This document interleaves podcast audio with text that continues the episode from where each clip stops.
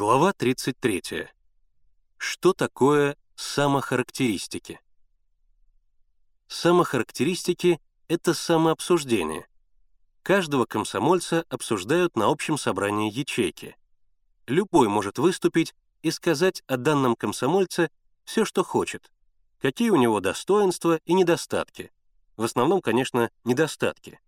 Какой он комсомолец, какой товарищ, как выполняет задания и поручения — каковы его моральные качества, честен ли он, правдив, смел, бескорыстен. А тот, о ком говорят, должен молчать. Возражать тут нечего. Слушай, что тебе говорят товарищи, мотай на ус и исправляйся.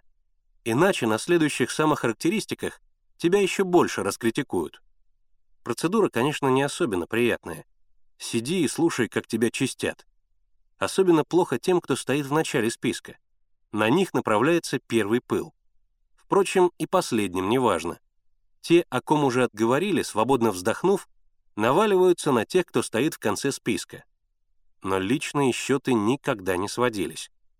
Достаточно было ребятам почувствовать даже оттенок этого, как все начинали кричать «Личные счеты! Личные счеты!».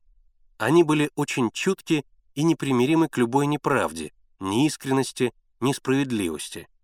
Да и у кого бы повернулся язык сказать неправду здесь, на коллективе, перед лицом своих товарищей? Все побаивались самохарактеристик. Даже самые лучшие, самые безупречные. Даже такие, которые ничего плохого за собой не чувствовали. Даже Миша, Славка, Зина Круглова, Наташа Бойцова, очень добрая и справедливая девочка. Все волновались перед самохарактеристиками. Каждый знал за собой тот или иной недостаток. И каждый понимал, что товарищи знают не только этот недостаток, но и много других, которые он сам за собой не замечал. Но перед самохарактеристиками все вели себя по-разному. Одни оставались такими же, какими были раньше, другие сразу менялись до неузнаваемости. Например, Генка. Просто удивительно было смотреть, в какого невинного барашка превратился он в тот день и час, когда узнал, что предстоят самохарактеристики. Такой стал добрый, хороший, внимательный, услужливый. Особенно старался он сдружиться с теми, от кого ожидал критики. Но критиковали его обычно все, и он пытался расположить к себе всех. Всем он теперь ласково улыбался, ни на кого не повышал голоса. Если кто в чем провинится, то защищал виновного и говорил, «Мало ли что с кем случается, надо быть терпимым к недостаткам других людей». И при этом заискивающе заглядывал в глаза провинившемуся, мол, запомни, как я тебя защищал. Даже обжоре киту он два раза отдал свою порцию, ссылаясь на то, что ему самому не хочется есть.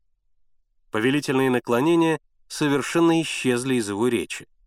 Пионерам своего звена он ничего не приказывал а кротко говорил, «Я бы на твоем месте сделал так», или «Это дело, конечно, твое, но на твоем месте я бы поступил таким образом». Ласковое и доброжелательное «на твоем месте» не сходило теперь с его языка. И это Генка, самонадеянный Генка. Никого и ничего он не боялся, кроме товарищей.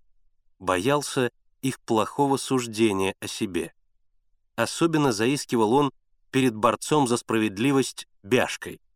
Ходил с ним в обнимку, старался достать ему медикаменты, Бяшка ведал санитарной частью, убеждал всех нерях выполнять Бяшкины распоряжения. Но именно от Бяшки ему и досталось больше всех на самохарактеристиках.